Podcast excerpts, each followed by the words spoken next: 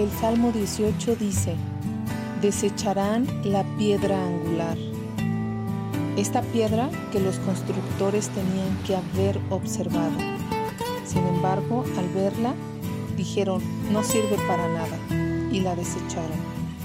Jesús les preguntó, ¿qué ustedes no leyeron ni siquiera este texto? Ya vemos que la lectura es muy importante. Escudriñar y poner es parte del aprendizaje cristiano constante, permanente. Nos da muchísimo gusto que nos estés acompañando en Marcos 12, en donde te invitamos a escuchar tres perlas que hemos encontrado. Bienvenido.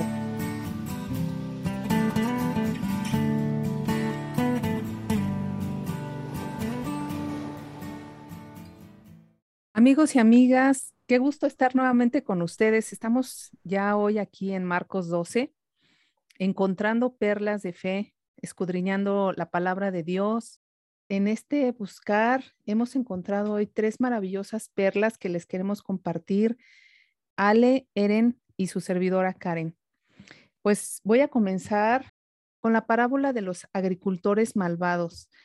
Fíjense que es una parábola bien interesante tiene muchísimas cosas que podemos sacar, que podemos ir estudiando, pero hoy quiero compartirles una específica. Pues aquí la palabra de Dios dice, después Jesús comenzó a enseñarles con historias. Un hombre plantó un viñedo, le puso un muro, cavó un hoyo y con la intención de extraer el jugo de las uvas, construyó una, una torre de vigilancia. Luego les alquiló el viñedo a unos agricultores arrendatarios y se mudó a otro país.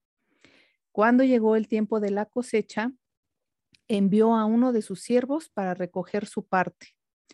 Pero los agricultores agarraron al siervo, le dieron una paliza y lo mandaron de regreso con las manos vacías.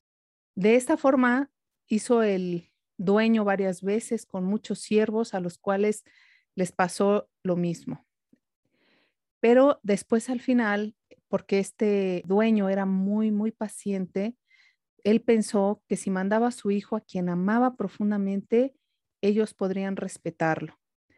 Pero los agricultores se dijeron, aquí viene el heredero de esta propiedad, matémoslo y nos quedaremos con la propiedad.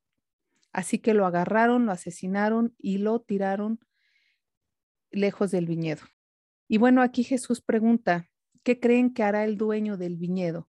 Les diré, irá y matará a esos agricultores y alquilará el viñedo a otros. ¿Qué acaso nunca leyeron estas escrituras? La piedra que los constructores rechazaron ahora se ha convertido en la piedra principal. Esto es obra del Señor y es maravilloso verlo. Es un poquito largo el, la historia porque así enseñaba Jesús con historias maravillosamente, con parábolas y demás. Y bueno, hoy esta historia nos está enseñando que estas personas, estos hombres malvados, pues eran el pueblo de Israel, eran los fariseos, quienes querían quedarse con el viñedo, quienes estaban celosos de Jesús y quienes estaban pretendiendo matar a Jesús, porque sabemos que tres días después lo hicieron. Jesús les está advirtiendo. Aún lo que más me impacta es cuando Él les dice, nunca leyeron la piedra que los constructores rechazaron, se ha convertido en la piedra principal. Bueno, lo que yo puedo rescatar aquí, amigos, es, sí, estos hombres en este tiempo estaban buscando matar a, a Cristo. Ellos querían quedarse con la gloria, querían quedarse con su estilo de vida, no querían escuchar a Jesús. Jesús hablaba claramente sobre sus pecados, sobre la forma en que vivían, y ellos no querían, no les gustaba, detestaban la palabra de Jesús. Y no es diferente en estos tiempos. O sea, si estamos haciendo una comparación, muchas personas hoy queremos vivir, queremos quedarnos con este viñedo, queremos hacer nuestra voluntad nos gusta el trono de satisfacer pues nuestros deseos, ¿verdad? De, de, llenarnos de satisfacciones. Y cuando escuchamos la palabra de Jesús y nos dice, esto es pecado, esto no está bien, podemos llegar a odiarlo, llegar a detestarlo. Esto puede ser parte de las reacciones de querernos quedar con el viñedo, pero Jesús está diciendo, no escucharon que la piedra que los constructores rechazaron se ha convertido en la piedra principal. Una vez que nosotros ponemos a Jesús como la piedra principal, entonces estamos honrando a Dios. Él estaba profetizando su muerte, porque si nosotros nos vamos a el Salmo 118, ahí se habla, estos, justamente estos eh, hombres, eh, los fariseos y el pueblo de Israel, cada año cantaban este salmo, que es un salmo muy bonito. Y ellos lo hacían una y otra vez, pero nunca habían entendido estas palabras, que eran una profecía y que hoy se estaba cumpliendo en este tiempo de Jesús. Y bueno, pues el punto al que yo quiero ir hoy, para ser más concreta, es pongamos a Jesús como la piedra principal en nuestras vidas. No dejemos que nuestros intereses, nuestras ambiciones, nuestra perspectiva de vida actúe como lo hicieron estos hombres malvados, queriéndonos quedar con el viñedo. Hagamos que Jesús sea la piedra principal y démosle la gloria a Él, ¿no? La gloria que Él se merece, siguiendo su palabra, escuchando su palabra, amando lo que Él dice y obedeciéndole. Pues es lo que hoy quería compartirles. Muchas gracias, Karen. Muy interesante tu comentario. Fíjate que algo que a mí me llamó muchísimo la atención es cuando Jesús les pregunta, ¿nunca leyeron? Esa parte para mí es clave porque si uno no lee la palabra de Dios, uno se va a perder en sus pensamientos y peor aún en, su, en su pecado, en su corazón pecaminoso, ¿no? Es, y luego más, más adelante tú dijiste, no escucharon que Jesús es la piedra principal. Y bueno, eso de nunca leyeron para mí es clave porque es leyendo la palabra de Dios como nos podemos dar cuenta de que Jesús es la piedra principal, ¿no? Pero muchas gracias, Karen, muy interesante tu Sí, fíjate, Ale, que es totalmente cierto. O sea, es que hay un montón de perlas aquí si nosotros le estamos buscando.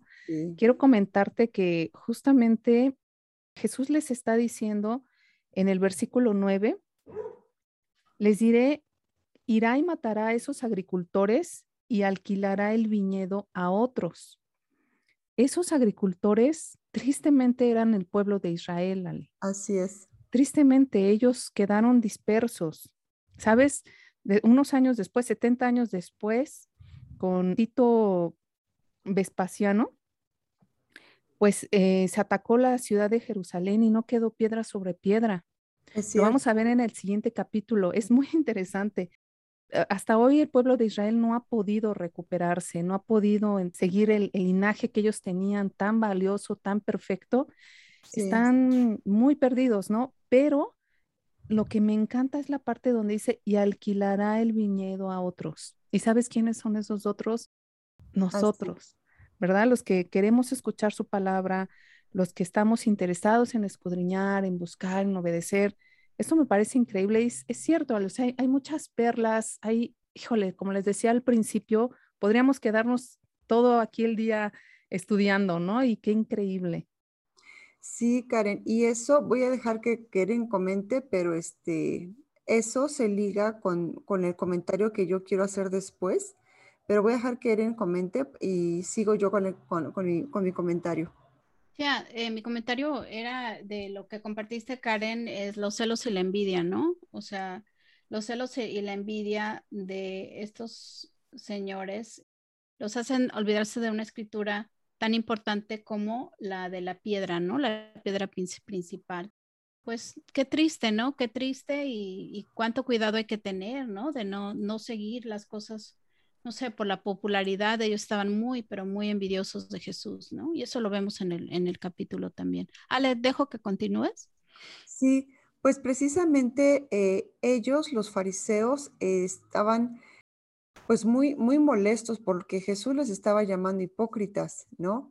Y abajito de, ese, de, ese, de esa sección que Karen acaba de compartir, en el versículo 9, ellos quieren hacer caer a Jesús en una trampa porque ya están enojados después de lo que Jesús les dijo y le, y le dicen una pregunta clave, muy difícil de contestar, cuando le dicen, ¿es lícito pagar tributo al César o no? Es una famosa pregunta, todo el mundo la conoce, este, todos sabemos la respuesta, pero quiero comentarles, el corazón de aquí de los, de los judíos estaban tan enojados que esta pregunta tiene un trasfondo político, no solo cultural, pero político, porque esta era una pregunta muy difícil de responder porque cualquier sí o no de Jesús se encontraría en medio de un fuego cruzado.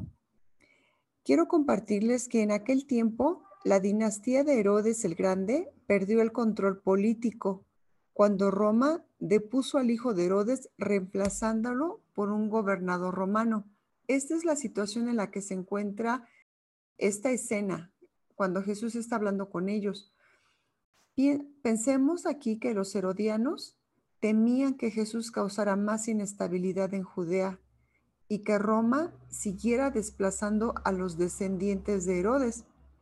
Recordemos que Herodes tuvo muchos hijos, por lo que cualquiera que evadiera el pago de impuestos enfrentaba castigos. Y esta es precisamente la trampa que Jesús enfrentaría ese castigo dependiendo de la respuesta que él diera, porque aquí en esta pregunta ellos estaban esperando un sí o un no. Recordemos eso. Ahora, volvamos a ese, a ese ámbito, en ese, en ese tiempo. Dice, los judíos detestaban pagar los impuestos a Roma, ¿no? Porque en realidad, si, si pensamos bien, todo ese dinero sostenía a sus opresores. Y, son, y, y, todo esto simbolizaba un despotismo porque mucho del dinero de estos impuestos se destinaba también a mantener templos paganos y la vida lujosa de las clases de, de la Roma alta, por lo que los fariseos y los herodianos esperaban atrapar a Jesús con el asunto de los impuestos. Veamos qué interesante es esta pregunta. No era una pregunta cualquiera. Yo no hubiera sabido qué responder, pero pensemos en la sabiduría de Jesús, porque si da un sí o un no, se verían en grandes problemas.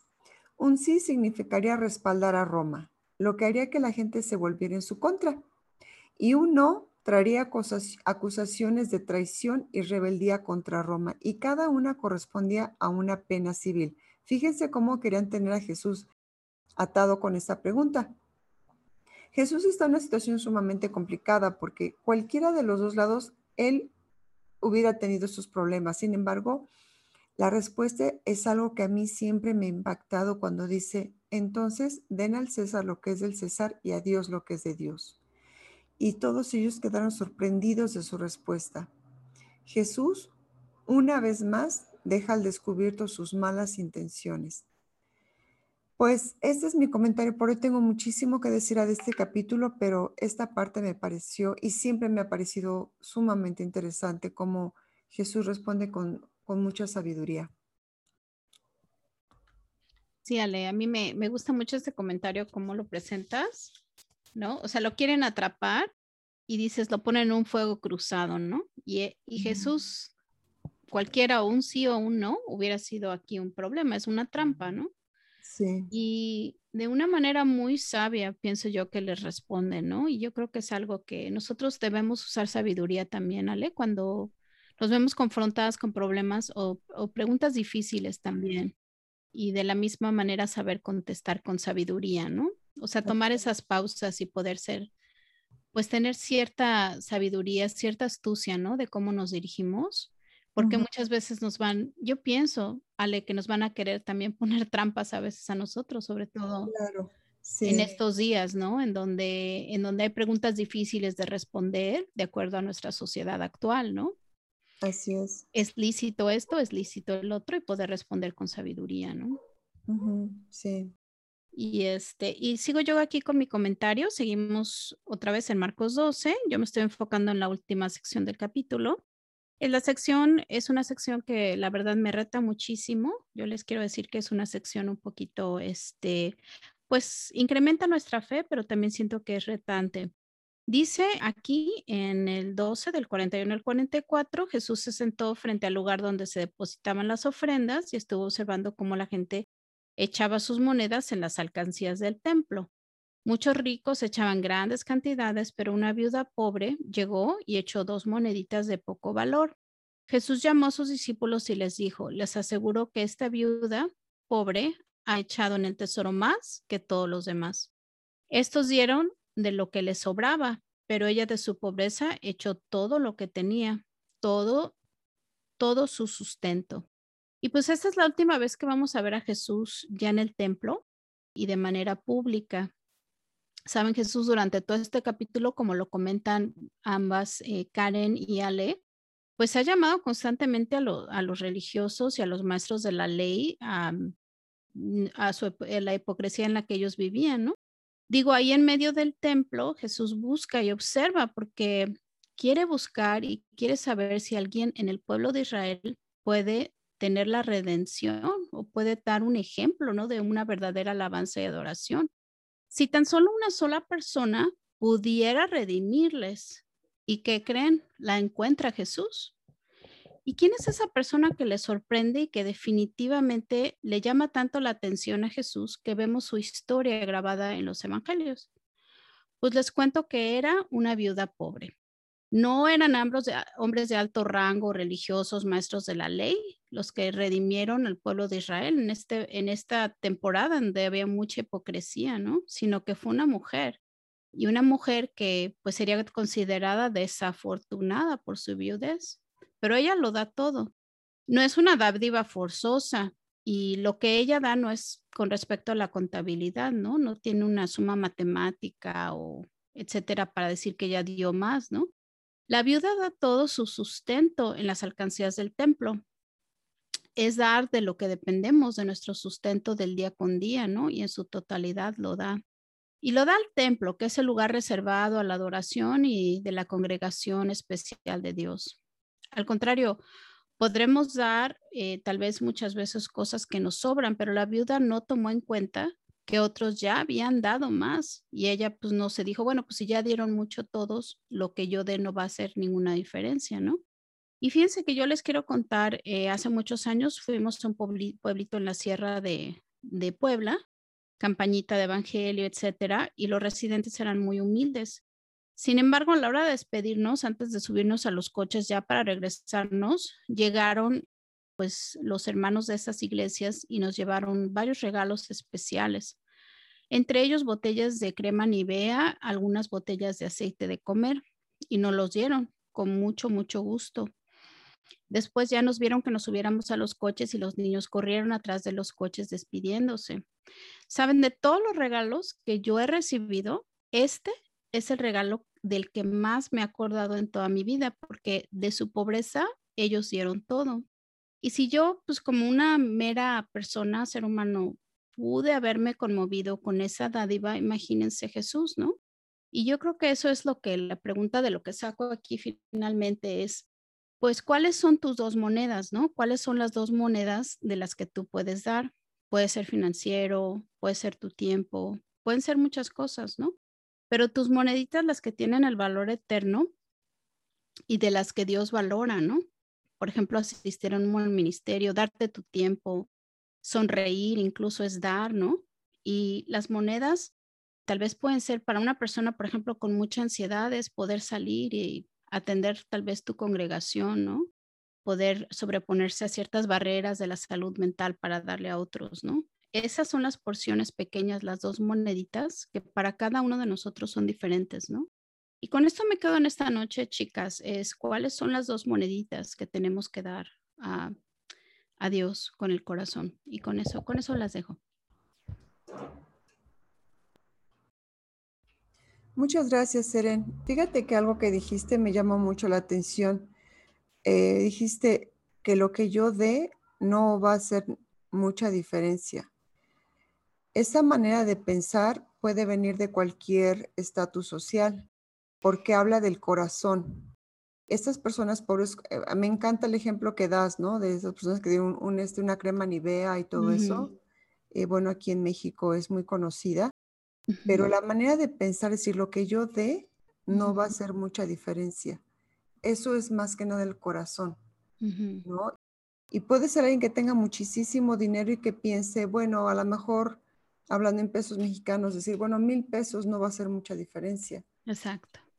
Pero, pero sin duda, pues obviamente es el corazón, ¿no? Con que, con que lo das. Muchas gracias, Y el, ejemplo me encantó, ¿eh? El ejemplo que sí, Siempre, siempre lo recordaré, lo tengo. Me encanta mucho mi corazón porque habla de la humildad y la entrega, ¿no? Porque ellos no se pusieron a pensar si iba a hacer diferencia o no, porque definitivamente es una diferencia en tu vida y te marcó, y te marcó para siempre.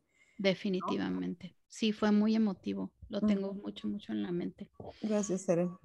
Sí, Ale. Pues sí, Eren, me hiciste recordar ¿sabes? Y me hiciste imaginar cómo Dios debió sentirse con esas monedas de la viuda. Me hiciste recordar también, este, les platico muy rápidamente que mm, por muchos años yo trabajé en escuelas particulares y pues ahí los regalos el día del maestro, en Navidad, siempre fueron muy vastos, ¿no? Y pues muy padre y, y, recibíamos los maestros este, muy buenos regalos y todo.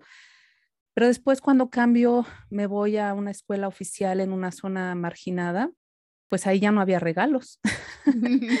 Pero sin embargo, eh, uno de los chicos eh, de una situación muy vulnerable, muy agradecido en una ocasión, me llevó un ramo de flores. Ah. Yo sabía su situación, ¿no? Eso me lo llevó el Día de las Madres, ni siquiera un Día del Maestro, me lo llevó un Día de las Madres. Y sabes cómo inundó mi corazón ese regalo. O sea, yo, wow, me sentí tan contenta, tan feliz de haber recibido. Entonces pensé eh, cuando estabas comentando cómo debe sentir Dios el corazón inundado cuando damos de esa manera. ¿no? Cuando damos a los demás, como decías tú, no precisamente el dinero es dar, sí la ofrenda que es, es parte de que muestra nuestro corazón, pero también comentabas, sonreír es dar, tener tiempo es dar, tener tiempo para platicar, tener tiempo para atender a un amigo, a una amiga en necesidad, en soledad, para dar un estudio, para contestar un mensaje, eso es dar, es darnos. Entonces, Qué increíble eh, sentimiento de, Dios, ¿no? Al, ver a la viuda en este ejemplo que Jesús nos pone, pues de esta manera podemos comparar cómo se siente cuando estamos dando. Muy, muy interesante, Eren, gracias. Sí, chicas. Y fíjense que preparando para el comentario, leí eh, obviamente este comentario acerca de, de quién iba a, redimir el pueblo, ¿no? De Israel. Em, Jesús buscaba los corazones, por eso se sentó junto a, la, a la caja de donativos, ¿no? Porque él quería buscar quién iba a redimir, quién, quién en el tiempo de Jesús iba a redimir su pueblo, ¿no? Y fue una viuda, fue una viuda pobre, ¿no? Porque ella sí tenía el corazón correcto y eso me, encantó acerca de esta porción también, esta pequeñita perla, ¿no? Sí, alguien que quizás no tenía, eh, como comentabas, una posición, que a lo mejor nadie se fijaría en ella, porque además era viuda y una viuda en ese tiempo e, e, era vivir una vida muy difícil, ¿no? Como de la caridad de los demás y con eh, eh, no, no, tan bien vista. Pero imagínate cómo él puso sus ojos en ella, ¿no? Sí, y definitivamente estaba molesto, ¿no? Con, con, los maestros de la ley, como ustedes ya lo comentaron, ¿no? Jesús ya era su última, su última, su última aparición en público en un templo. Entonces fue interesante, chicas, haber estudiado. La verdad me encantó. No sé ustedes qué piensan del capítulo. Es muy eh, Marcos me ha, impactado muchísimo.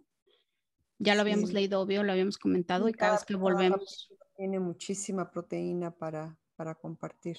No, sí, definitivamente. Pues estamos súper emocionados, chicos, chicas, eh, pues de continuar con ustedes en este camino vamos de la mano, eh, vayan leyendo los capítulos con nosotros, escuchen los comentarios y obviamente síganos eh, si nos quieren escribir perlasdefe.gmail.com y los vemos en el siguiente capítulo.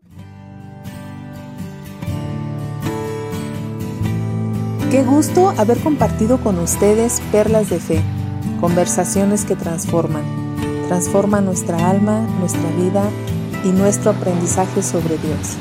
Esperamos que nos acompañes en Marcos 13, que será el siguiente capítulo. Hasta la próxima.